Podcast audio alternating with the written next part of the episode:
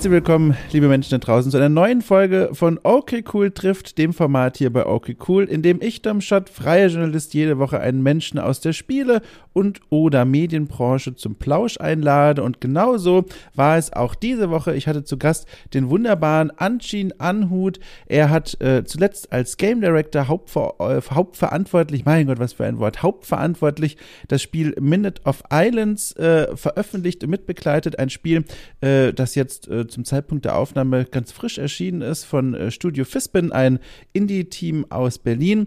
Und dieses Spiel ist ein ganz besonderes, denn es sieht sehr ulkig, sehr freundlich, sehr einladend aus, ist in Wirklichkeit aber etwas ganz anderes. An dieser Stelle eine tatsächliche Spielempfehlung ganz, ganz explizit von mir an euch, äh, denn dieses Spiel hat es in sich, möchte ich sagen. Ich habe es mittlerweile noch weiter gespielt als zum Zeitpunkt der Aufnahme, hatte aber trotzdem auch schon, als ich auf Anshin gestoßen bin, viele Fragen Fragen rund um dieses Spiel, weil es ein sehr spannendes Spiel ist. Aber es blieb nicht dabei, sondern wir sprachen auch über zum Beispiel Inhaltswarnungen in Spielen, über die Art und Weise, wie man Mental Health Themen in Spielen verarbeiten kann. Wir sind aber auch zurückgereist in die Vergangenheit von Anjin, denn er ist mittlerweile schon seit boah, äh, rund 15 Jahren in der Spielebranche unterwegs, vor allem als Freelance Artist, hat äh, viele Erfahrungen gesammelt in auch sehr unterschiedlichen Städten und die bereisen wir im Gespräch alle gemeinsam so ein bisschen. Und es war ein sehr, sehr interessantes Gespräch, eine tolle Begegnung. Ich hatte mich sehr auf das Gespräch gefreut.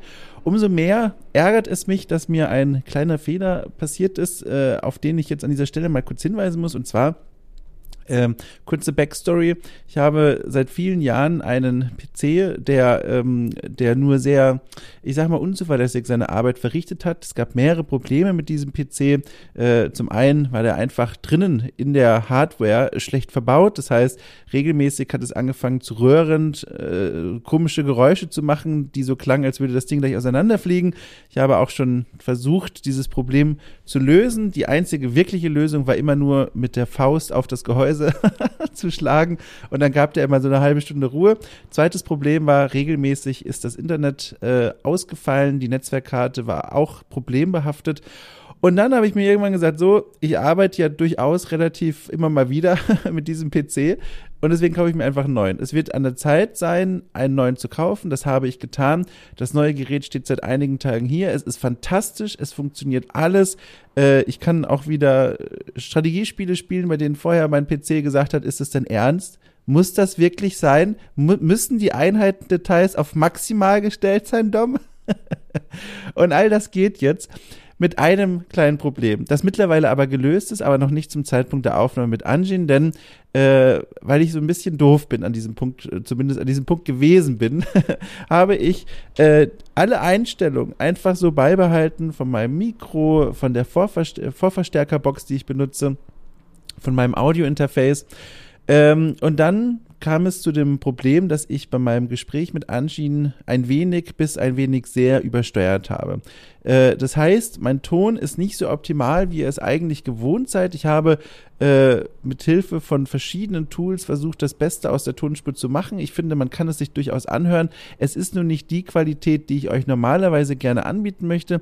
Äh, dafür will ich mich ganz groß entschuldigen und euch versichern, das Problem ist, wie gesagt, bereits bekannt. Ich musste einfach nur alle Einstellungen neu durchchecken und mal gucken, mit was ich hier eigentlich arbeite.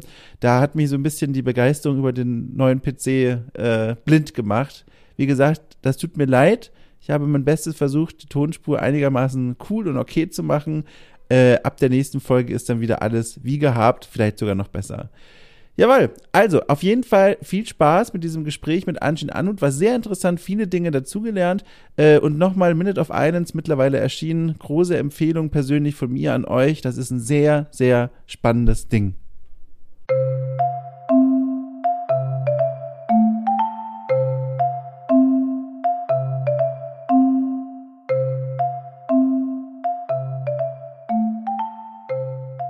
Äh, die letzten Tage war es ja unerträglich heiß. Also es war ja wirklich über 30 Grad und die Karte haben sehr darunter gelitten. Und heute ist der erste Tag, wo mal die Temperaturen wieder einigermaßen cool und okay sind. Und jetzt rennen und sprinten die hier durch die Landschaft. Und ich hoffe, die werden hier nicht störend äh, vors Mikrofon rennen. Wenn doch, passiert es einfach. Dann ist es so. Wer rennt und springt durch die Landschaft?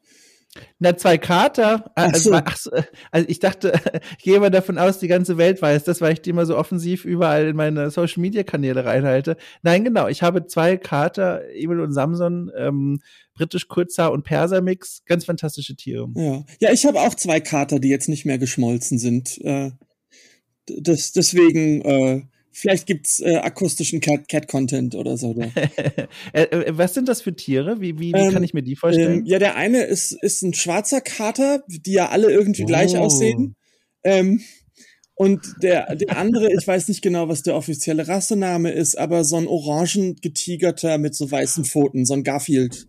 Och, so ein, ach Gott, die finde ich ja, also ich finde auch schwarze Katzen äh, sehr schön, aber diese Ginger-Katzen, so einen genau. würde ich auch gerne mal haben, weil da fühle ich mich auch direkt immer so, das ist einfach, das ist einfach was, ich weiß nicht, ich glaube, ich habe dich jetzt nicht vor Augen, ich glaube, du bist nicht rothaarig, oder? Nee, aber meine Tochter ist rothaarig. Ach, guck mal, vielleicht kann ich es über den Bogen verständlich machen. Das ist so eine Art von ganz komischer ähm, Verbundenheitsgefühl. Ich weiß noch vor der Pandemie, als man noch öffentliche Verkehrsmittel benutzen konnte, äh, einigermaßen, d- da saß ich manchmal in der Bahn und habe dann einen anderen rothaarigen Menschen gesehen und da hat sich sofort so ein zwischenmenschliches Gefühl entwickelt von, ach guck mal, wir sind im gleichen Club. Das ist so eine, und das habe ich auch, wenn ich Katzen angucke, die diese Ginger-Katzen sind. Ah ja.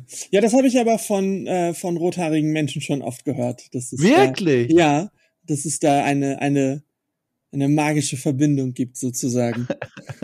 Ich, ich, ich bin, bin gerade neugierig auf deine Smalltalk-Skills, dass du, dass die, also dass das offenbar so häufig in deiner Umgebung zu einem Thema wird. nee, das liegt halt an meiner Tochter, ne? Wenn, also meine Tochter Ach. ist halt wirklich richtig, richtig rothaarig, nicht irgendwie semi-orange oder so. Und wenn dann jemand anderes Rothaariges da ist, wird immer erstmal über die roten Haare geredet. Sehr gut. Ich bin dann nur Ja. Gast, da habe ich, mit dem Gespräch habe ich dann immer nichts zu tun. Sehr schön. Ja, die, die, also die Wahrscheinlichkeit, dass sie rothaarig geworden ist, jetzt äh, ohne jetzt deine Partnerin zu kennen oder deinen Partner, äh, die ist ja sehr, sehr niedrig, ne? Ja, ist ja ja, alles ja, ja. Äh, rezessiv und so weiter, ne? Ja, ja, wir haben irgendwie Cousin irgendwo hinten links einen, der rothaarig ist oder so, ja. Sehr gut. Oh, guck mal, da kann ich eigentlich versuchen, aus irgendwie Holzplanken und ein paar Nägeln so eine ganz äh, schlechte Brücke zu bauen, aber ich versuche es trotzdem. Äh, denn aktuell, ne, ist ja eine Sache in deinem Leben, eine, die dich wahrscheinlich sehr beschäftigt, und zwar der Release von Minute of Island. Smooth. Oh, pass auf und Achtung, und die Protagonistin, sie hat ja keine roten Haare. Sie hat ja diese, diese dunkle Haarfarbe und du bist ja ein Mensch vom Fach und da will ich einfach mal direkt einfach so reinfragen. Ist das Zufall, die Haarfarbe, oder hat das so einen Grund wie, sie hebt sich gut vom Hintergrund ab, das ist vielleicht die Schnittmenge des Geschmacks der Spielerschaft? Ist da irgendeine Art von Gedanke reingeflossen? Primärfarben. Blaue Haare, gelber Coat. Und damit, Ah. damit sie sich vor dem Wust des ganzen anderen Krams schön deutlich abhebt.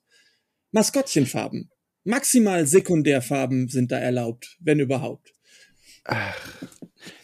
Das heißt, wenn ich jetzt, äh, weil ich bin da, bin da äh, nur Außenstehender, ich bin nicht vom Fach, deswegen diese, diese vielleicht naiven Fragen, aber äh, das heißt, wenn jetzt hier jemand bei dir im Team gesagt hätte, hey, mir ist es wegen ein, oder du selbst, mir ist es wegen der künstlerischen Vision super wichtig, dass sie rote Haare trägt, hätte man direkt gesehen, oh Gott, das hat Konsequenzen für die, für die restlichen Level und die Gestaltung der Level. Nee, weil wir wären in Primärfarben Rot Nähe gewesen.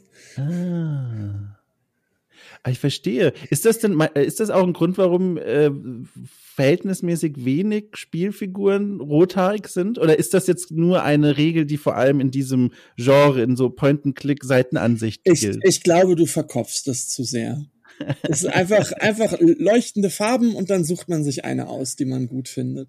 Ähm, man kann jetzt noch so ein bisschen über den Symbolwert reden, ne? Rote Haare, wenn die auch so leuchten und so, die, die suggerieren halt, ähm, die suggerieren halt, äh, ne, Feuer, eine gewisse Form von Aggressivität, ähm, Gefahr und so weiter. Ähm, aber gerade bei den, bei so Kindergeschichten auch irgendwie wenig, weil ich finde ja jetzt auch nicht irgendwie Pippi Langstrumpf voll aggro. Ähm, Mhm. aber äh, ja, äh, man, man sucht sich da eine aus. Es sollte halt im Idealfall, wenn man möchte, dass so eine Figur auch mit so niedriger Stilisierung, ne, wir haben ja so ein, wir haben ja so ein, so ein Comic-Stil bei uns, ähm, damit die gut heraussticht, sollte man nicht irgendwie braune Haare machen oder Straßenköterblond oder sowas, Mhm. weil das ist dann eher so Nebencharakterfarbe. Das ist übrigens, äh, also wenn du das jetzt schon zu verkopft findest, dann jetzt viel Spaß mit der nächsten Stunde, weil ich glaube, dem, bei, bei, bei dem Thema muss ich jetzt noch kurz bleiben, weil ich das, ich finde es viel zu spannend, ganz ehrlich. Du musst die Handbremse ziehen, wenn du da keinen Bock mehr drauf hast, aber ich muss jetzt noch mal nachfragen. Also ich finde nämlich auch diese die Haarfarbe, da geht schon direkt eine Charakterisierung mit rein. Ich verbinde nämlich auch vor allem bei rothaarigen Kindern, ähm, auch wenn ich so an Abenteuerspiele oder auch Abenteuerfilme denke, mhm. so ganz oft so eine so eine wilde Natur. Ja. Ich denke auch sofort, wenn es ein Mädchen ist, die heißt doch bestimmt Ronja oder so. Also so ein Name, der schon nach, nach, nach Schaukeln klingt einfach, ja. wo du schon direkt weißt, boah, Abenteuer. Und der Charakter in Minute of Islands, also ich habe das noch nicht durchgespielt, aber ich habe schon viel Zeit damit verbracht. Ähm, der, der kommt mir eher wie so, wie so, wie so ein, also ich, wenn ich es charakterisieren müsste, wie eine kecke, aber auch etwas verträumte junge, junges Mädchen vor. Und da passt ja das Rothaar eigentlich gar nicht so dazu. Hm. Ja, du hast das Spiel offensichtlich noch nicht zu Ende gespielt. Nein. oh Gott, oh Gott, oh Gott. Das heißt, sie, sie, sie tönt sich noch die Haare? nee, nee, nee, die Haarfarbe bleibt dieselbe. Ja. Okay, also willst du jetzt auch nicht andeuten, aber wahrscheinlich ist es dann zu spoilerig, ne, wenn du jetzt sagst, was du meinst. Ja, da müssen wir sowieso mal gucken, da, wie wir da bei, bei bestimmten Fragen von dir ähm, mit umgehen, weil das ist bei Minute of Islands ja durchaus ein sensibles Thema das mit ja. den Spoilern. Ja. Na gut, dann machen wir vielleicht mal ein bisschen allgemeiner und gehen wir weg von der Haarfarbe, weil eine Frage, die ich mir ja auch aufgeschrieben habe, die ganz groß hier steht, weil, weil sie naheliegend ist, aber sie mich auch sehr interessiert. Wie fühlt man sich denn jetzt so? Spiel ist draußen, jetzt auch schon zum Zeitpunkt der Aufnahme seit einigen Tagen. Die ersten äh, Reviews kommen wieder zurück und die ersten, weiß ich nicht, Verkaufszahlen, das musst du mir sagen, kannst du mir sagen, weiß ich nicht. Wie ist denn so die Gefühlslage? Wo, wo, wie, wie, wie läufst du gerade durch die Welt? Ja, also Verkaufszahlen können wir erstmal komplett bei meiner Antwort beiseite notieren weil das dauert noch. Ja. Bis wir die kriegen, wir haben die ja auf äh, allen Plattformen, fast buchstäblich auf allen, vielleicht die U ja nicht oder so, aber eigentlich haben wir sie auf ähm, allen Plattformen das Spiel rausgehauen und das dauert noch ein bisschen, bis wir da was wissen. Ähm, das ist aber für mich persönlich, ich meine, gut, mein, die Firma ist eine Firma, ne, aber jetzt für mich als Director persönlich auch der etwas geringere ähm, Wert, um zu gucken, ob das Spiel funktioniert oder nicht, weil das ist ja schon ein sehr nischiges Spiel und ähm, und vor allen Dingen ist es ein Spiel, was sehr auf eine emotionale Reise abzielt und da bin ich schon sehr sehr happy mit den mit den Responses. Also wenn dann ähm, Leute irgendwie nachdem sie das Spiel fertig gespielt haben irgendwie völlig hilflos auf Twitter schreiben, so, ich habe das jetzt fertig gespielt und äh, uff, keine Ahnung, jetzt muss ich mir erstmal ein Getränk machen, das wird mich noch verfolgen und so, dann weiß ich, wir haben alles richtig gemacht. Und ähm, da ist es halt so, dass auch, äh, wo wir unsere Ressourcen reingesteckt haben, war halt vor allen Dingen in das Storytelling und vor allen Dingen in die in die Welt, die man da begeht und die Atmosphäre und so, da, da haben wir wirklich richtig dick aufgetragen, richtig, richtig, also auch teuer, ähm, richtig dick aufgetragen. Und eine Sache, die zum Beispiel ein bisschen sekundär geworden ist, ist das Gameplay. Das in, kann man ja auch den Reviews entnehmen und ähm, so, das, das, das Gameplay finde ich ist, das, das passt sehr gut, damit man irgendwie äh, gut und mit einem guten Flow auch durch das Game durchkommt und auch die Welt erfährt. Aber es ist jetzt nicht irgendwie ein Stealth-Game oder kein Celeste-Style-Plattformer oder irgendwas, wo man sagen würde, okay, das Gameplay an sich zieht, sondern ähm, du, du musst schon die Reise machen wollen. Und äh, das wird halt in den, in den Reviews halt auch immer so ein bisschen berücksichtigt, aber trotzdem kriegen wir unsere guten Wertungen oder so Sachen, wo wir halt sehr stolz drauf sind, wenn wir so ein Bestest, Best Sticker von Rock Paper Shotgun oder so kriegen, das schon fun, weil die Leute schon irgendwie identifizieren, was die, die Werte von dem Game sind. Und ähm, auch die Reviews auf Steam, die sind in dem, in dem Very Positive Bereich, das tut uns auch gut und wir lesen die auch. Und ähm, ich glaube, wir haben da alles richtig gemacht. Äh, ich natürlich lurk ich auch zum Beispiel auf Twitch-Streams rum. und äh, da gibt es halt so, ich wollte das nicht, aber es gibt halt so, so Schlüsselmomente, vor allen Dingen so im letzten Viertel des Games, ähm, die so richtige Gut-Punches sind. Und wenn man dann merkt, dass die Reviewer das fühlen und der Chat ausflippt, weil ähm, das Blatt einfach eine ganz andere Erfahrung geworden ist, als die Leute sich das äh, von, dem, von so einem Spiel erwarten würden ähm, was auch konkrete, konkrete Teil der Vision waren. Wir wollten das halt ändern. Ähm, das ist schon gut. Also uns geht's gut, äh, auch den unseren Artists geht es gut, weil die werden natürlich mit mit Lobeshymnen überhäuft für den den, den Kraftakt, den sie da geleistet haben und die, den, den Look, den sie da gebaut haben, den man einfach nicht in einem anderen Game findet, glaube ich. Also so tatsächlich mhm. einfach gar nicht. Und äh, ja, wir sind alle mega stolz. Ähm, und äh, uns geht's gut. Also es freut mich erstmal sowieso äh, ganz allgemein insgesamt. Kannst du noch ein bisschen erklären, was du meinst, wenn du sagst, vor allem in Storytelling habt ihr reingebuttert? Also, weil darunter kann man ja eine ganze Menge unterschiedlicher Dinge verstehen. Wie genau kann ich mir das vorstellen? Ähm, ja, also Minute of Islands ist ja eine lineare Geschichte. Sorry, ich muss kurz mhm. räuspern. Immer raus damit. Ja, also Minute of Islands ist ja eine, ist ja eine lineare Geschichte von dieser Protagonistin, der Mo. Wir haben ja auch diesen ähm, äh, mit Absicht platzierten Startbildschirm, wo wir so ein bisschen warnen, dass es äh, hart werden kann mit der Geschichte. Und wo auch drin steht, dass es nur Mo's Geschichte ist. Und die, die Spieler begleiten Mo auf, auf ihrer Reise über diese Inseln und auf, auch, sie macht da auch eine Transformation mit, bei der wir sie begleiten. Mhm. Und ähm, da ist die ganze Energie reingeflossen. Also alle Figuren, alle Orte, alle alle Kamerasequenzen, alle, alle Puzzle, selbst die Loading Screens wurden alle darauf ausgerichtet, diese Reise zu stützen. Und in, in jedem Kapitel sozusagen das, das Maximum rauszuquetschen, was da an, an emotionalem Impact beziehungsweise Vorbereitung für spätere emotionale Impacts und so weiter ähm, äh, möglich war. Und da haben wir halt in dem Sinne viel Energie reingesteckt, weil sich das vor allen Dingen durch das Environment Design abbildet, aber auch durch wirklich, wirklich, wirklich viele ähm, scripted Moments und ähm, auch die Narration. Ne? Also wenn man den Trailer mhm. guckt, kann man ja schon die Narration hören, die ist auch tatsächlich in dem Spiel drin und begleitet uns dadurch und ähm, das war auch vor allen Dingen viel Schleifarbeit. Ne? Also man sitzt da nicht und sagt, so machen wir das jetzt und dann baut man das und dann macht man dann Haken hinter, sondern das wird iteriert und das wird, da wird wirklich nochmal geguckt, wo wir noch so einen Tropfen aus so einem Stein rauspressen können, um, um wirklich, ähm, um wirklich was zu machen, was, was hängen bleibt und was man woanders nicht gefühlt hat. Ja, ja. Oh, jetzt bin ich dir da reingekrätscht, das wollte ich gar nicht. Nee, ich war schon fertig, das war schon Ach, mein, mal, mein Punkt. Ja. Da warst du genau richtig gekrätscht. Äh, genau, weil genau zu dieser Stimmung, die hast du auch schon angesprochen ich empfinde die als eine ganz besondere und da wird es wohl den meisten Menschen so gehen, die das spielen, weil auf den ersten Blick äh, und auch an die Menschen draußen, spoilern kann ich da nicht allzu viel, weil wie gesagt, durchgespielt habe ich das noch lange nicht. Aber auf den ersten Blick sieht das ja alles sehr blüschig und sehr nett und sehr schön und farbenfroh und einladend aus.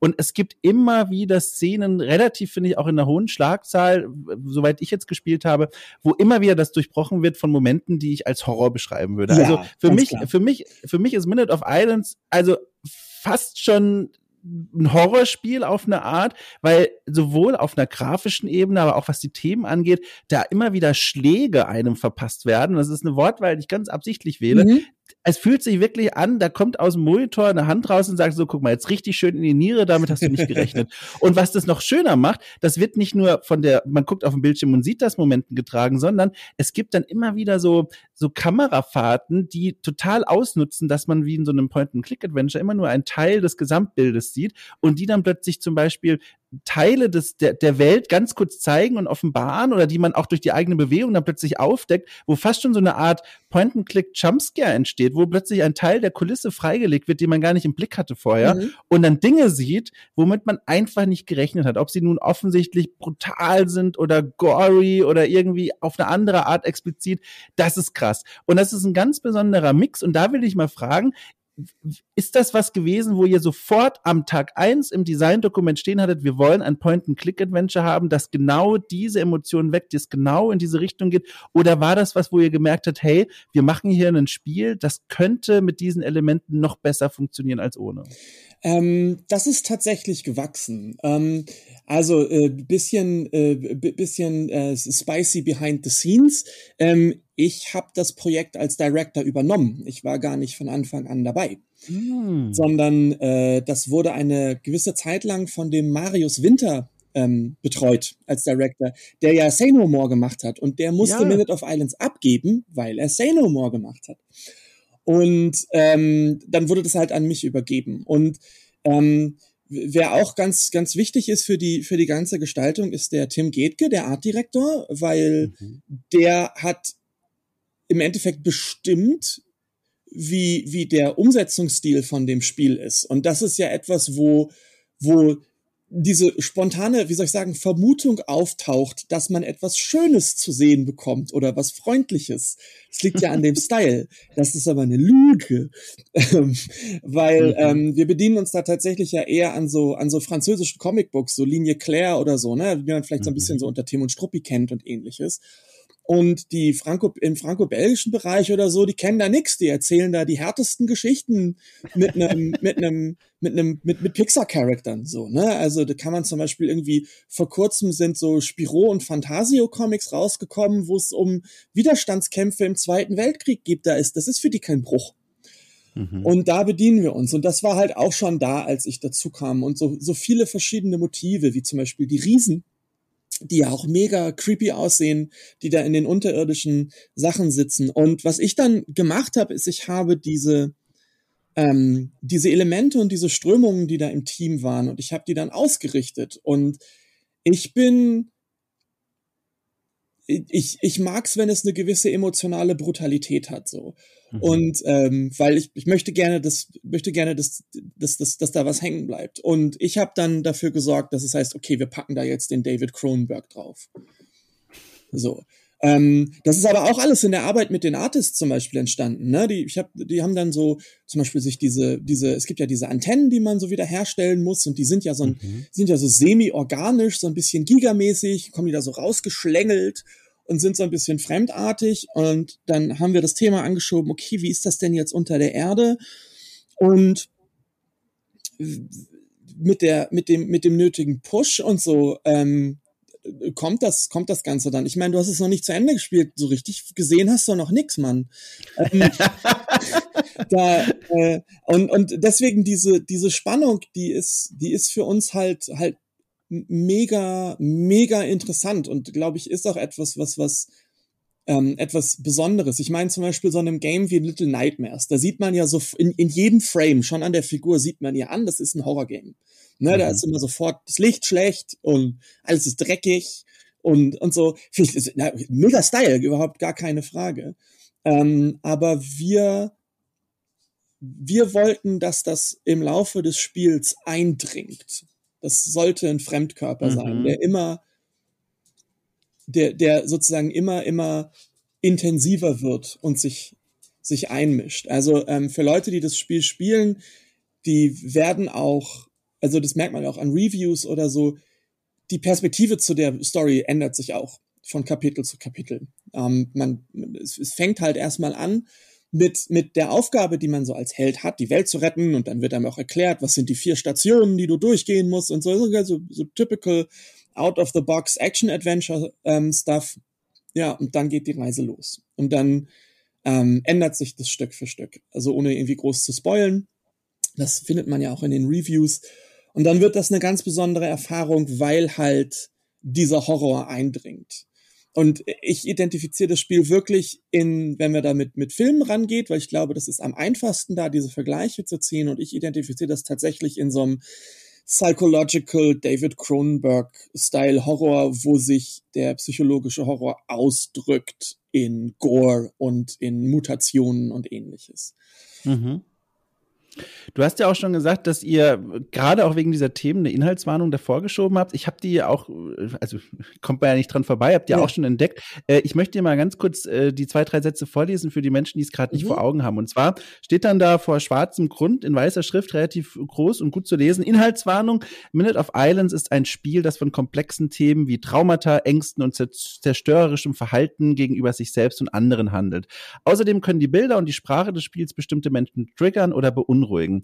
Moes Reise, also die Reise der Protagonistin, ist ihre ganz persönliche Geschichte und soll nicht als allgemeine Darstellung von Menschen verstanden werden, die derartige Probleme haben. Ja.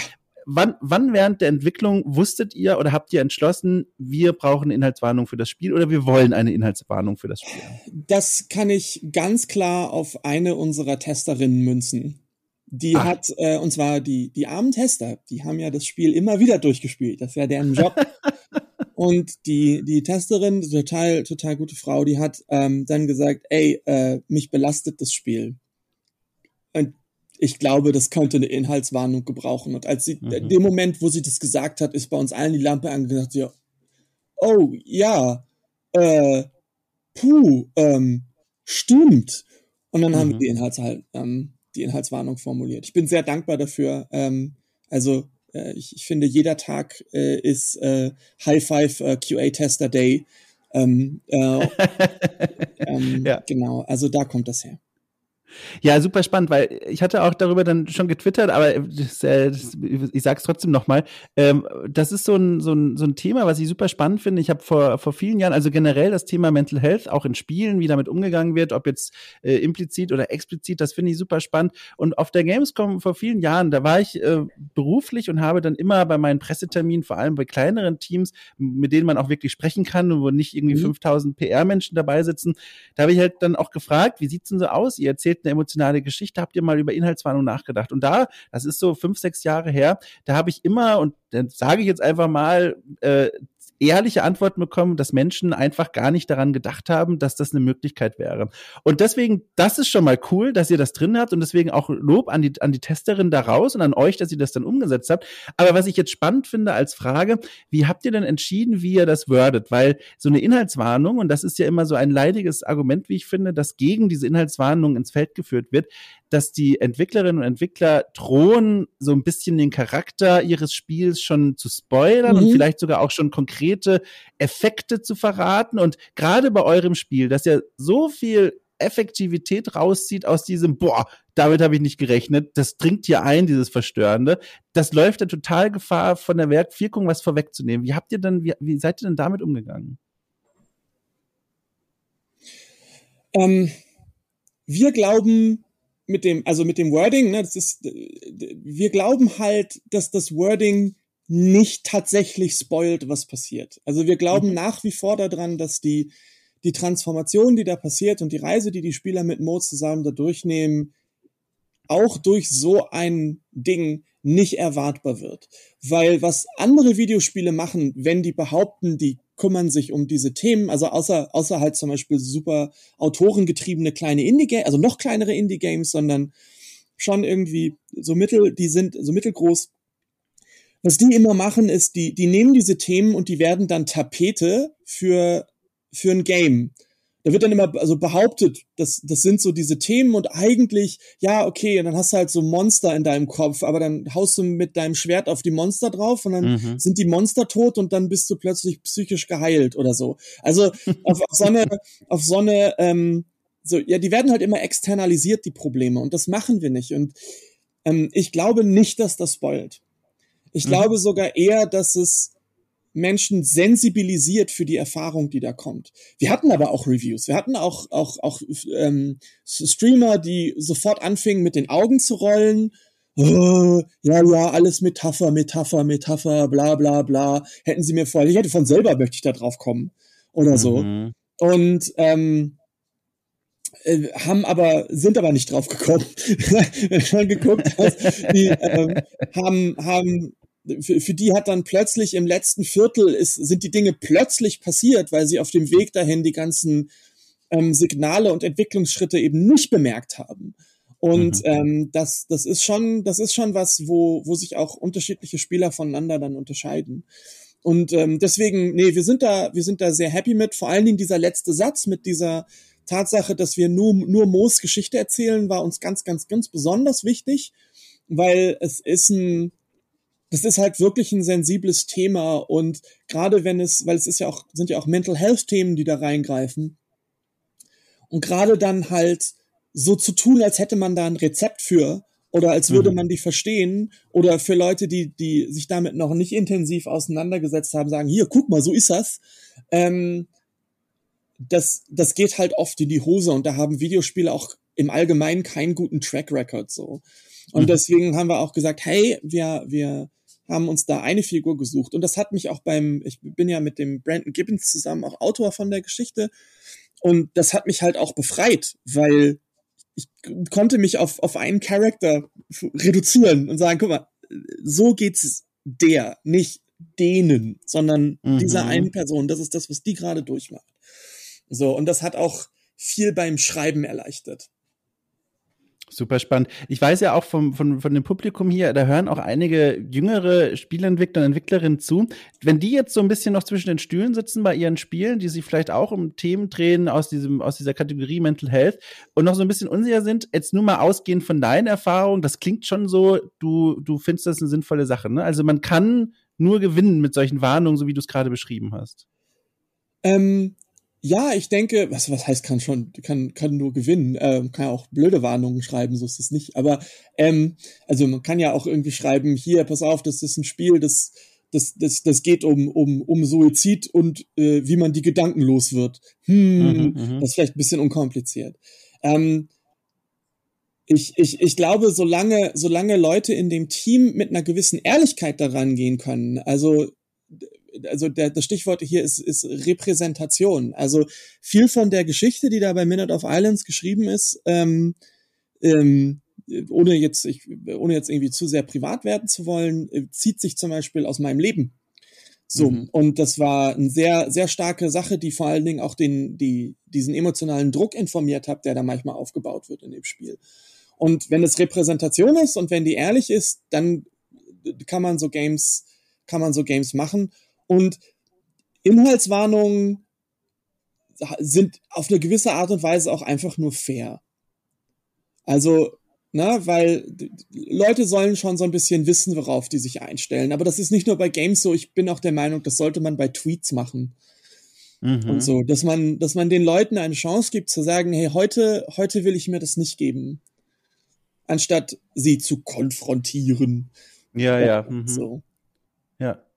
Ja, genau. Und, und äh, bei, bei Bildern gibt's das ja zum Beispiel, wenn ich an, an Instagram denke, wenn du da Bilder veröffentlichst, äh, veröffentlichen willst, wo die Plattform sagt, oh, das könnten sensible Inhalte sein, in Anführungszeichen, was auch immer damit gemeint ist, gibt es ja auch dann die Möglichkeit, dass da, oder ich glaube, es wird sogar gemacht, dann automatisch so eine wie so eine, wie so ein Weichzeichner drüber gelegt. Und das finde ich per se auch erstmal eine total tolle Sache. Und das könnte man ja auch auf andere Dinge übertragen. Weil ich bin da genauso eingestellt wie du auch. Ich denke, man sollte den Menschen, und das ist, finde ich, richtig schöne Formulierung, wirklich die Chance und vor allem auch die Möglichkeit geben, für sich selbst entscheiden zu können, ich will mir das jetzt gerade nicht geben. Kann ich gerade nicht. Aus vielen tausend guten Gründen, die, ja. die für mich gelten, will ich nicht. Aber man, aber die Leute bekommen nicht die Werkzeuge, um das selber entscheiden zu können. Ja.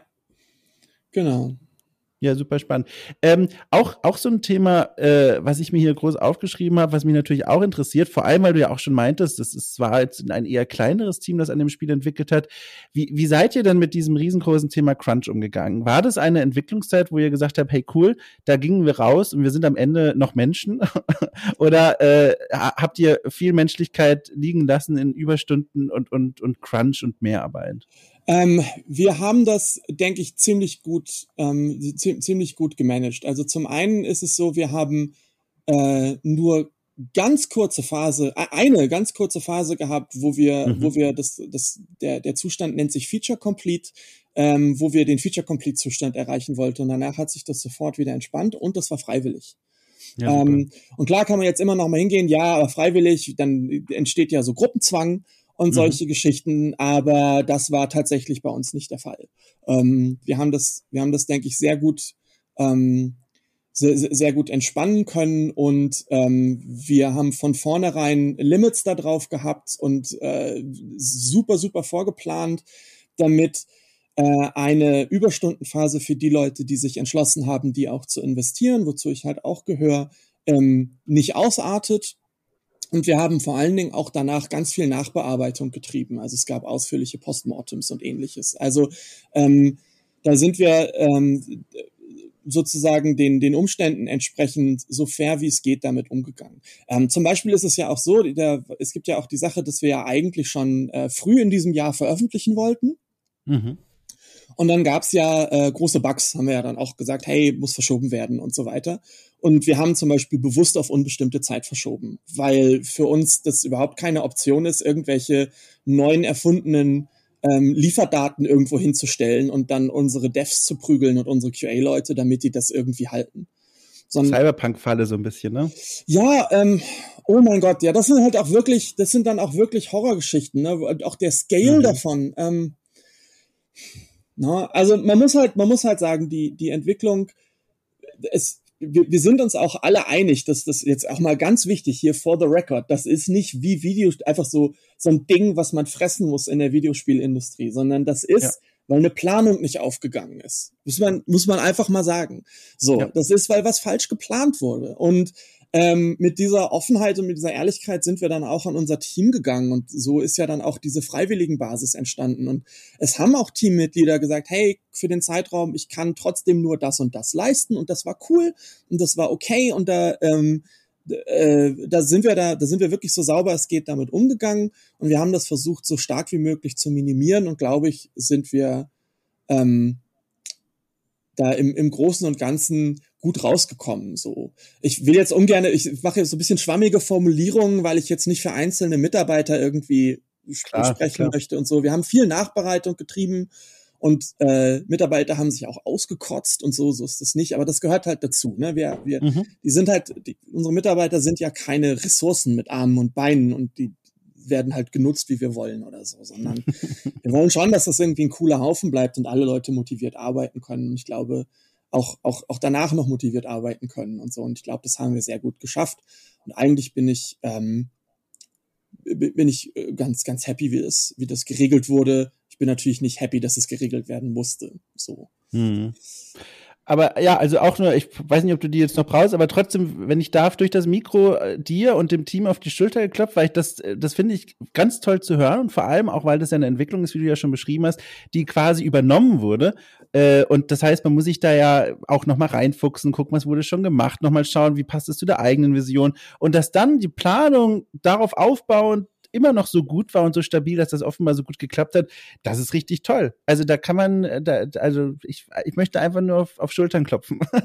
Es ist schon ein Kraftakt gewesen. Das ist ja schon, äh, ich meine, wenn man mal äh, die Inner World Games davor guckt, ähm, der Scope mhm. ist schon ist schon deutlich größer geworden so und ähm, wir hatten auch, wir hatten auch viele Learnings. Ne? Wir haben ja auch äh, ein anderes Genre bedient. Es ist ja kein Point-and-Click, sondern es ist ja mehr so eine Art ja. Mhm. seichter Puzzle-Plattformer.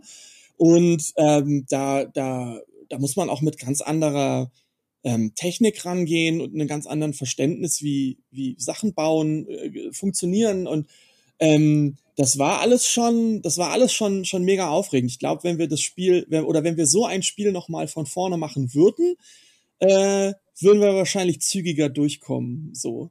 Ähm, mhm. Aber äh, wir sind, wir sind tatsächlich, wir sind tatsächlich mega, mega happy mit dem, mit dem Ergebnis und ähm, auch alle Leute, ne, Crunch hin oder her, alle Leute, die auch in dem Crunch drin waren, sind, sind auch mega stolz auf das, was dabei rausgekommen ist. Und es war wirklich nicht so viel. Ich, ja. ja. es ist, Crunch ist ein ziemlich, ziemlich aufgeladenes Wort, deswegen bin ich so ein bisschen zögerlich, das zu benutzen. Wenn man es ehrlich ist, war es das halt, aber es ist halt, wenn man Crunch hört, geht man, also war zum Beispiel keine Wochenendarbeit oder so, ne? Also, mhm. wenn man hört irgendwie Crunch ist das, denkt man immer an Leute, die im Büro schlafen. Wir haben individuelle Vereinbarungen über Überstunden getroffen, die auch alle, ja. auch alle, äh, also die auch nicht geschenkt, verschenkt wurden und so. Ne? Also ist alles cool. Ähm, das, deswegen sind auch alle, ähm, denke ich, wirklich, wirklich happy mit dem und ähm, auch irgendwie erleichtert, auch dass es jetzt raus ist nach der Verlängerung und wir jetzt merken, wie die Reaktionen sind auf das, was wir gebaut haben.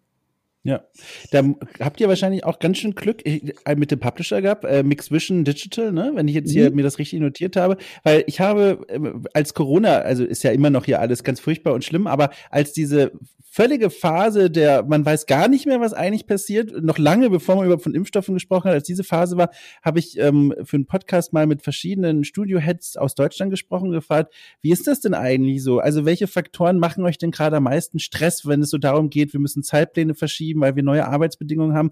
Und da wurde fast immer gesagt, ein Faktor, der ganz schnell für Stress sorgen kann, ist die Zusammenarbeit mit einem Publisher, weil dem muss man ja auch erstmal erklären, hey, äh, unser Plan für den Release, der wird ganz schön nach hinten geschoben wegen technischer Probleme oder wegen anderer Dinge. Äh, und die müssen ihr ganzes Marketing neu planen. Und da habe ich immer wieder gehört, das sind so Momente, Sollbruchstellen in der Planung, wo es dann doch mal zu diesen Crunch-Momenten kommen kann, weil einfach der Publisher sagt, hey Leute, es ist ganz schwierig umzusetzen, jetzt hier irgendwie nochmal eine Verschiebung reinzukriegen. Und dass ihr dann sagen konntet, äh, hey, wir verschieben auf unbestimmte Zeit, da hat man wohl auch das richtige Händchen für den Publisher gehabt. Wir sind, wir sind sehr froh über den Publisher-Support da. Ja. Ähm, aber es ist halt auch irgendwie ab, ab einem also das kommt, kommt aber wirklich auch auf den Publisher an. Ne? Es gibt so Leute, die, die wollen irgendwie ihr, ihr, ihre Videospiel-Fließband da durchrollen und äh, auf Teufel komm raus und es gibt halt Leute, die sagen, ja, mit denen kann man dann reden und sagen, hey, wollen wir was Gutes launchen? Und alle sind sich einig, ja, wir wollen was Gutes launchen. Okay, dann müssen wir verschieben. Ne? Ja, na gut, dann müssen wir verschieben. ähm, und und das, das folgt halt alles sozusagen dem Bedürfnis, etwas zu liefern, was dann hinterher auch, auch gut ist. So. Mhm. Und ähm, wir sind tatsächlich, man, klar, wie bei jedem Game gibt es auch Bugs bei uns, das ist ganz normal so, aber wir sind eigentlich ziemlich happy damit, wie das wie das Spiel läuft und, und ähm, wie sauber das ist. Äh, und wir wissen auch, was wir in den drei Monaten oder ich weiß gar nicht, wie viel das, waren das drei Monate? Ich bin mir gerade etwas unsicher. März, April, Mai, Juni? Ja, so in etwa. Mhm. Ähm, in den drei Monaten ähm, alles noch noch, äh, wie, wie viel Bugs wir noch ermordet haben. Da bin ich ehrlich gesagt auch ziemlich stolz drauf. Und, ähm, ich würde mich auch dem, dem Entschluss von damals absolut anschließen, dass man das jetzt nicht hätte irgendwie mit der Schaufel in Steam Store schaufeln dürfen. Ja. So. ja, aber nee, ja. klar, der Support von dem Publisher, der war natürlich Gold wert in dem Moment. Ja, super gut. Um mal jetzt hier vielleicht so einen kleinen Schritt äh, wegzumachen von Minute of Island und mehr so in Richtung deines Lebenslauf, da habe ich nämlich was ganz Spannendes entdeckt. Und zwar, ich habe auf deiner Webseite mich mal umgesehen mhm. und da mhm. steht ja, äh, um hier quasi nochmal diese Umarmung drumherum zu machen, dass du seit 2018 Game Director bei Studio Fispin bist und ja. eben dort dann auch jetzt zuletzt an Minute of Islands gearbeitet hast. Da steht aber auch, und das fand ich total krass, Seit 2006 bist du in dieser Branche und dann, äh, also ich bin ja ein etwas jüngerer Mensch als du, glaube ich, bin mir gar nicht so sicher, ehrlich gesagt, aber ich glaube schon. Äh, und dann gucke ich immer und gleiche das ab. Na, also natürlich, stimmt, ich muss jünger sein, weil ich habe nämlich dann geguckt, wo war ich denn da im Leben, um das immer so ein bisschen in Relation zu setzen. Und da war ich beim, beim Abschlussball in der Mittelstufe. Und, äh, und da warst du laut Lebenslauf Freelance Artist, Animation Artist und Game Designer. Da ging's richtig los. Mhm. Und was ich mich gefragt habe, weil ich das super spannend finde, wenn dort so Karrieren und Berufswege beginnen, was war denn bei dir 2006 los? Bist du aus irgendeinem Studium rausgekommen und hast gesagt, so, ich bin jetzt berufsfähig und gehe jetzt in die Branche? Hast du was ganz anderes gemacht und bist dann so als Freelancer quer eingestiegen? Was war 2006 in deinem Leben los? Ähm, das ist bei mir komisch. Äh, ich, ich, ähm, also meine, meine Eltern, ähm, also erstmal, ich habe keinen höheren Schulabschluss und ich habe auch kein Studium oder eine Berufsausbildung. Mhm. Komplett alles nicht gemacht. Ähm, war ich nie der Typ für. Und äh, ähm, meine Eltern, die sind halt Künstler und Musikproduzenten. Ähm, und äh, hat mir so ein Umfeld gegeben, wo ich halt viel experimentieren konnte. Ich habe auch mal eine Zeit lang ein eigenes lokales Plattenlabel gehabt und so. Also total, Ach. total vieles wirres Zeug und alles irgendwie so so lange, bis ich irgendwie gemerkt habe, ob es was für mich ist oder nicht, konnte ich den ganzen Kram machen. Und was aber wirklich was für mich war, war digitale ähm, digitale Medienproduktion. Ursprünglich eher so im Comic Art Bereich und äh, habe das schon im Endeffekt gemacht, seit ich volljährig bin, habe ich geguckt, dass ich irgendwie Aufträge kriege. Und ähm, in 2006, das war in meinen frühen Zwanzigern, bin ich dann nach Berlin gezogen, um das Vollzeit zu machen. Ich habe halt parallel immer noch gejobbt, so damit es ein bisschen so ein Spagat ist und ich irgendwie ein reguläres Einkommen hat. Und in 2006 bin ich dann Vollzeit gegangen und habe ähm, vor allen Dingen erstmal viel für für Werbung gearbeitet. Das war gerade diese Phase, in der ähm, damals noch Macromedia Flash ähm, losging und dann wurde das ja von Adobe gekauft und das war so eine Phase, wo man, wenn man sich da reingehangen hat in diese App, wirklich, wirklich, wirklich Gold wert war auf dem Freelance-Markt. Ähm, weil was ja Flash konnte, ist ja nicht nur dieser ganze interaktive Kram, sondern was ja Flash ausgemacht hat, sind diese gigantisch geringen Speichergrößen von mhm. diesen Apps, die man da drin bauen kann, weil die halt ganz, ganz, ganz anders managen. Und Videostreaming natürlich, das war halt auch noch der Hammer damals. Ne? Ähm, und äh, so konnte ich mir halt so ein, so ein Grundeinkommen von, äh, von kleinen Interaktionsdesigns und Game Job Geschichten machen und dann äh, konnte ich ausweiten auf äh, Comics und größere Game Produktionen und Kinofilme und so weiter und habe das dann auch viele Jahre gemacht und bin dann auch viel, habe dann auch irgendwann äh, angefangen auszubilden in dem Bereich, obwohl ich selber keine Ausbildung habe, ironischerweise. ähm, und äh, habe dann irgendwann in 2018 diese Jobausschreibung bei Studio Fitzbin gesehen und sofort gedacht, hm, die mag ich. Hm, da, da melde ich mich mal. Und äh, ja, the rest is history. Aus, aus, aus welcher Stadt bist du nach Berlin gezogen? Ähm, aus einer Stadt bei Hamburg, die heißt Stade. Oh, ähm, ich glaube, die habe ich gesehen. Und zwar, ich, äh, das ist jetzt vielleicht ein bisschen abstrus, aber ich bin momentan ein großer Fan von Crusader Kings 3. Und da kannst du auf eine sehr nahe Ebene ranzoomen, bis auf irgendwelche Grafschaften und Baronien. Und ich meine, dort Stade gelesen zu haben. Und deswegen weiß ich gerade, wo das ist. Ja, das ist ja spannend. Das ist, das ist, wenn man von Hamburg an der real existierenden Stadt Buxtehude vorbeifährt. Ja, ich kenn's, genau. da war ich mal. Da, ja, da wo der Hase und der Igel herkommen, dann kommt man irgendwann nach Stade. Stade, ich hab's hier gerade vor der Karte. Mensch, du, das ist aber auch sehr äh, rural, ländlich, idyllisch. War das nicht ein krasser, also obwohl ich kann mir vorstellen, also was ich fragen wollte war, war das nicht krasser nach Berlin zu gehen? Aber ich kann mir vorstellen, wenn man in Stade aufwächst, geht man nur am Wochenende nach Hamburg, oder? Ja, ich, ich habe ja auch schon viel in Hamburg gearbeitet zu der Zeit. Also ah. ähm, nee, du, pass mal auf, für jemanden in Anfang 20 ist es nicht krass, nach Berlin zu ziehen, sondern oh mein Gott, endlich. Also, ja, stimmt. Das ist nicht, diese, dieses Klischee von dem, von dem, von dem Landei, der erstmal am Bahnhof ausgeraubt wird. Ja, das war ich. Achso, okay.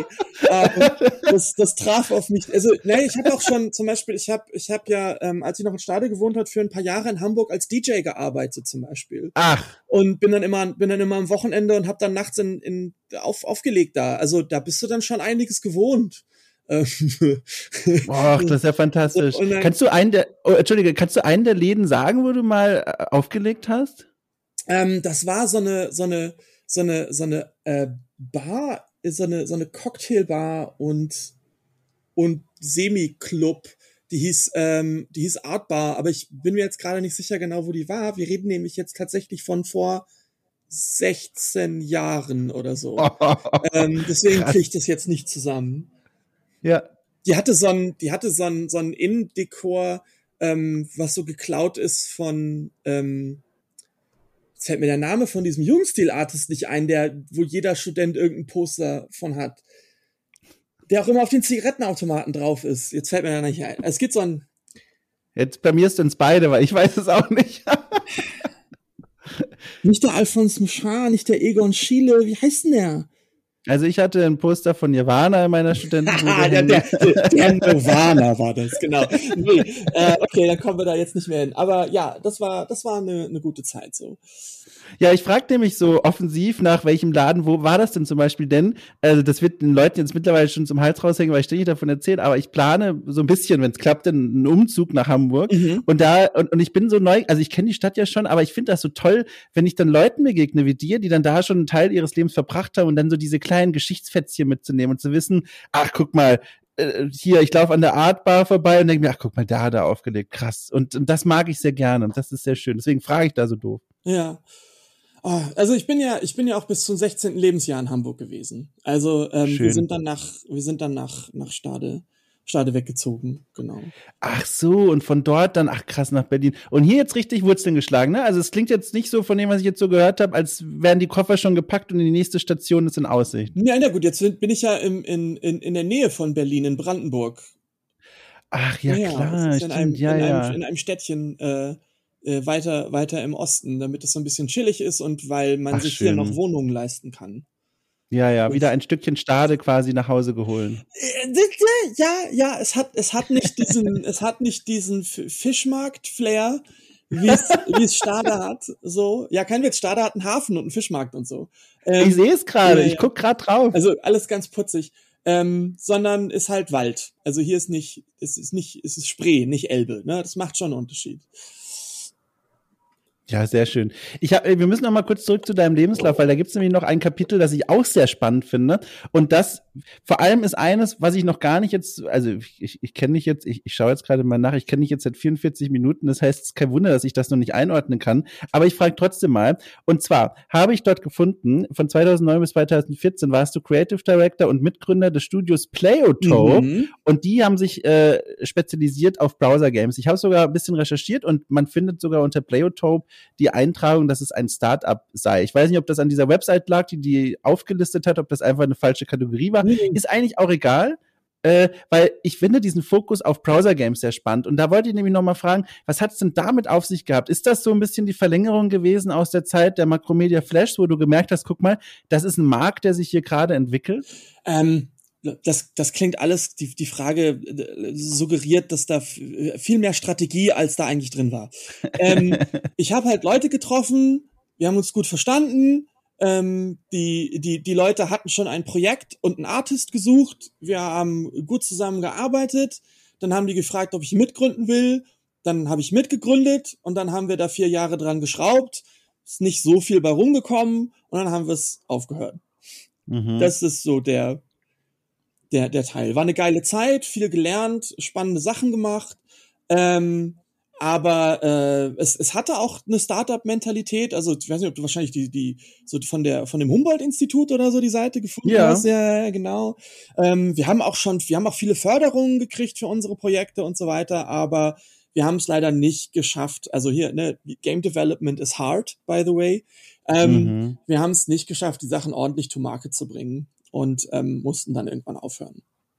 Ja, aber offenbar, so wie du sprichst, gibt es kein Kapitel, auf das du sehr verbittert oder traurig zurückguckst. Das klingt schon eher so nach, so nimmt man mal mit. Ja, aber da bin ich ja eh so ein bisschen der Typ für. Also ich habe ja auch mal mitgenommen, lokales Plattenlabel zu führen. Das, ähm, das ist, das ist für mich, das ist für mich alles eher spannend und und solange ich irgendwie meine persönliche Entwicklung mitziehe, ähm, darf es hinterher auch schiefgegangen sein. Also, mhm. weil, okay, ich bin jetzt sozusagen demnächst 40. Ich kann immer sagen, oh, du könntest, wo du jetzt bist, könntest du zehn Jahre früher sein können. Ja, aber dann hätte ich nicht vier Jahre mein eigenes Startup gehabt.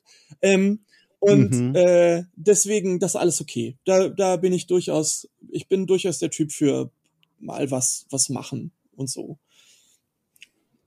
es muss auch mal Stolpern sein. Das ist so ein bisschen das, was ich auch immer wieder merke. Es geht nicht einfach nur im Sprint nach vorne. Manchmal gehört Stolpern zum Weg dazu. Ich habe auch wirklich, also das klingt jetzt so ein bisschen so wie, ich habe halt auch harte Schule und viel gelernt. Das war einmal ja, aber ich habe auch tatsächlich viel gelernt von den anderen Leuten, mit denen ich da in, mhm. in diesem in diesem Gründerteam war, weil ähm, ich war sozusagen der der Art Guy und die haben sich ums Business Development gekümmert. Ich habe unheimlich viel über Softwarearchitektur gelernt von unserem von unserem Techie, ähm, weil das ist alles, es waren ja keine großen Teams, ne? So Startups sind ja so, so, so, so Bootstraps-Geschichten, ne? Also wo, wo, wo Leute irgendwie auf engen Raum zusammensitzen und irgendwie das Beste draus machen müssen. Und das war, das war wie eine Band haben für ein paar Jahre. Weißt du, was ich meine? Mhm. Und das war schon geil. Also ich, ich ähm, wir sind auch mit sehr mit gutem Verhältnis auseinandergegangen, weil die Sache hat sich halt sozusagen in sich erledigt. Also es gab auch keinen Streit oder so, sondern es war eine Sache, wo wir einfach so entscheiden mussten, okay, wir haben jetzt, wir haben jetzt so, so, so unseren, unseren Versuch gehabt und ähm, jetzt machen wir mal was anderes. Und dann sind wir unsere eigenen Wege gegangen und das ist alles cool. Ähm, nee, überhaupt kein äh, tatsächlich würde ich die Zeit nicht canceln wollen, rückwirkend oder so. Gar nicht. hm. Wenn man unter diesen Lebenslauf, den wir jetzt noch so ein bisschen anguckt haben, mal so einen kleinen großen Strich drunter zieht und nochmal so guckt, du bist jetzt seit mittlerweile 15 Jahren in der Branche, also was in meinen Augen super viel und lange ist. Wenn ich dir jetzt fragen würde, was hat sich in dieser Zeit, in diesen 15 Jahren bemerkenswertes ob jetzt in der deutschen, sagen wir mal in der deutschen Spielebranche verändert in deinen Augen. Was würde dir denn da zuerst einfallen, was sie in diesen 15 Jahren getan hat, verändert hat zum Guten, zum Schlechten? Gibt es da was, wo dir sofort sagt, äh, darüber muss ich sprechen. Ähm, naja, also zum, zum, zum, zum äh, Schlechten ist halt, dass Videospiele genauso von äh, turbokapitalistischen ähm, mhm. Motiven durchsetzt sind, wie alle anderen Industrien auch und sich das auch auf, auf viele Spiele, Genres und Produkte und, und Erfahrungen, die die Spieler dann haben, negativ auswirkt und immens schade ist und auch, ich glaube, unnötig. Ähm, das ist das, da, aber das ist ja so, das ist ja, wie, wie, wie so Märkte funktionieren. Auf einer mhm. positiven Ebene, und das möchte ich wirklich gerne herausstellen, ist, ist, dass ähm, der, das ist mittlerweile wenigstens ein, also das ist mittlerweile so eine Art Kampf für Diversität stattfindet. Also dass die, dass die, die Leute, die da Diversität reinbringen, sei es was die Geschichten erzählen, sei es die Menschen, die Videospiele machen ähm, und die Menschen, die Videospiele spielen, dass da ähm, mittlerweile die, die, die so gut organisiert sind und eine kritische Masse ähm, erreicht haben, dass sich da wirklich auch ähm, sehe, dass da was, was passiert und dass die die Spiele-Community äh, ganz toll bereichern. Also das, das ist wirklich eine Sache, die ist, wenn man mal so zehn Jahre zurückgeht, glaube ich, oder 15. Oh mein Gott, ich bin so alt. Zehn Jahre sind ja. Kannst du dir vorstellen, was vor, vor zehn Jahren, das ist zehn Jahre nach dem Jahrtausendwechsel gewesen.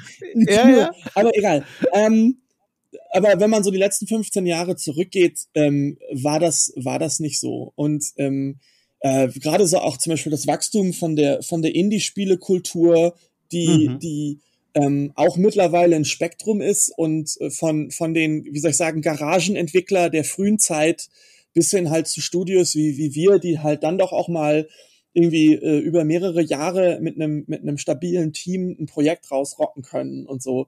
Ähm, das ist alles schon großes Kino. Das ist auch eine Sache, die ich bemerkt habe beim, beim Ausbilden, ist das ähm, da auch eine größere Diversität und auch, dass die auch lauter werden, die Leute und so. Und das finde ich mhm. sehr gut und sehr richtig und äh, mehr davon. Kannst du das noch kurz ein bisschen äh, noch erklären, was du meinst? Weil es stimmt, du hast ja tatsächlich, ich glaube, bei der Games Academy in Berlin, ne, zwei ja. Jahre äh, hast du da die, die Menschen betreut, die dort in Ausbildung waren. Wie meinst du das? Du merkst, dass die Menschen dort in dieser Zeit lauter geworden sind, dass es andere Menschen waren, als die, die vielleicht vor 15 Jahren noch in den Hörsälen saßen? Ähm, naja, also man muss ja einfach sagen, dass es, dass es so eine, so eine, so eine kulturelle Wahrnehmung gibt, dass wir hier so, so eine Mehrheit von, von, mhm. ist halt ein Männerhobby und dann mhm. auch ein Männerberuf und so. Das ist ja so die, die Wahrnehmung, die da ist. Und das ist ja auch ein Struggle. Ne? Wir können ja auch zurückgehen zu Sachen wie Gamergate oder so. Ich meine, das ist ja wirklich ein, das, das ist ja wirklich ein, ein, ein Struggle da ähm, in diesem Raum, wenn man jetzt kein Dude ist, irgendwie einen, einen Platz mhm. zu kriegen. Und ähm, das ist mit der Zeit wirklich, wirklich besser geworden. Auch die, die Wahrnehmung, wie zum Beispiel ein, ein, ein Klassenraum als soziales Umfeld funktionieren muss, damit alle Leute da auch reinpassen und sich entwickeln können. Mhm. Und so, ähm, das sind Dinge, die haben sich also wirklich immer stärker ähm, verschoben. Wir sind noch lange nicht da, wo ich glaube, wo wir sein sollten. Ähm, und es gibt auch immer wieder äh, jede Menge, auch auf, auf Messen und so weiter, immer jede Menge so, so, so Rückfallmomente und solche Geschichten. Aber ähm, im Allgemeinen, äh, denke ich, äh, kümmern sich die Leute schon gut darum, gehört zu werden und bin sehr froh, dass das passiert. Schön. Also das heißt mit anderen Worten, die, du fühlst dich schon wohl, ne? Weiterhin in dieser Branche. Du sitzt auf einem Ohrensessel, der manchmal ein bisschen äh, kneift und ein bisschen, uh, der könnte auch noch schöner und bequemer sein. Aber ich nehme so mit, das ist schon alles, also du fühlst dich schon gut, da wo du bist. Also bei Fitzman fühle ich mich sehr gut. Ähm, nee, das ist tatsächlich ein schöner Laden, kann ich empfehlen. so. Ja, sehr gut. Ähm, direkt, ja. Ja. Also kommt ja auch bestimmt auf den Laden an. Ich meine, die, die, mm. die, die, die Geschichten mit den, mit den unzumutbaren Arbeitsumgebungen oder den, den äh, zwischenmenschlich unerträglichen Führungsposition, äh, Führungspersonen und so weiter, die reißen ja nicht ab, ne? Also äh, oder die die die Situation, wo dann ganze Firmen irgendwie, wenn sie wenn sie von einem Publisher gekauft sind, äh, Monate in Existenzangst verbringen, weil ähm, der Publisher einen Finger über dem roten Knopf hat, wenn irgendwelche Deadlines nicht gehalten werden und so ein Kram alles. Also das ist natürlich, ähm, also da ist noch eine Menge zu tun. Vielleicht könnte man mal eine Gewerkschaft gebrauchen. Oh, solche ja. Geschichten, ne? Ähm, also Videospielindustrie allgemein ist schon gemischt. Aber du hast den Ohrensessel dir hingestellt. In Studio Fispin zumindest. Es ist ein, ist ein super Laden, super Leute. Ja. Ich mag den Scale von den Projekten sehr gerne. Ähm, schön. Ich, ich, ich mag die, die kreativen Energien. Also Minute of Islands ist voll von Zeug, was mir selber nie eingefallen wäre, weil einfach alle auf Vollgas ihre Ideen in die Projekte reinpumpen und so. Und das ist ja. wirklich äh, ganz großes Kino. Und ist alles mit Liebe gemacht. Ja, toll. Apropos ganz großes Kino, ich fand auch dieses Gespräch hier ganz großes Kino. Ich fand das ganz toll, wie du, wie du mich mitgenommen hast, einmal durch von Haarfarbe bis äh, Crunch bei Minute of Islands und dann noch in deine Vergangenheit. Ich danke dir sehr, also auch für die Offenheit, für diesen Blick hinter die Kulissen, den glaube nicht nur ich sehr wertschätzen werde. Cool. Ja, also ich danke dir wirklich sehr. Ich freue mich auf alles, was ihr in Zukunft macht und ich freue mich sehr, Minute of Islands jetzt auch noch durchspielen zu dürfen ja, und zu können. Ja, äh, ja, ja ich habe die Rüge ja, genau. Also dann dir nochmal wirklich ein herzliches Dankeschön. Alles Gute dir und dem Team und dann mal gucken, ne? Vielleicht läuft man sich ja mal irgendwo über den Weg, wenn es dann wieder möglich ist. Aber bis dahin alles, alles Gute. Ich winke dir zu. Cool. Dankeschön. Ja, das war mein Gespräch mit Anjin Anut. Oh, hallo Samson, der möchte auch nochmal Hallo sagen. Äh, wie gesagt, ihr habt hinter euch, die Audioqualität-Probleme sind gelöst. Aber ich habe nochmal beim, beim Vorbereiten der Folge jetzt auch nochmal reingehört. Das ging schon. Und vor allem war es wirklich ein interessantes Gespräch. Ich hoffe trotzdem, euch sind die Ohren nicht abgefallen. Falls dem nicht so ist, äh, dann könntet ihr diese neu gewonnene Ohrenbesitztum, ach du liebe Zeit, lass mich nochmal neu anfangen. Wenn ihr diese Folge genossen habt und sagt, Mensch, äh, war vielleicht nicht alles ideal mit dem Mikro, aber sonst war es inhaltlich total top, dann äh, lade ich euch herzlich ein, mal in der Folgenbeschreibung nachzusehen, denn dort gibt es einen Link zu Steady, denn okay cool könnt ihr auch finanziell unterstützen. Darüber würde ich mich wahnsinnig freuen. Zum einen, weil das natürlich meine Arbeit hier unterstützt an okay cool, die viele Zeit, die ich in das Projekt stecke, aber auch, weil ihr dann, äh, und das weiß ich dann, Zugriff bekommt auf Premium-Formate, die nochmal ganz besondere Perspektiven auf Spiele und Spielekultur werfen und äh, die Sachen, die ich dort mit vielen lieben, tollen, interessanten Gästen produziere, die sind sehr schön und sehr interessant und sehr gut, wie ich finde. Und ich freue mich dann sehr, wenn ich immer eine Mail bekomme, jemand Neues unterstützt dieses Projekt, weil ich dann weiß, ach guck mal, jeden Freitag wird auch diese Person jetzt diese guten Inhalte erreichen.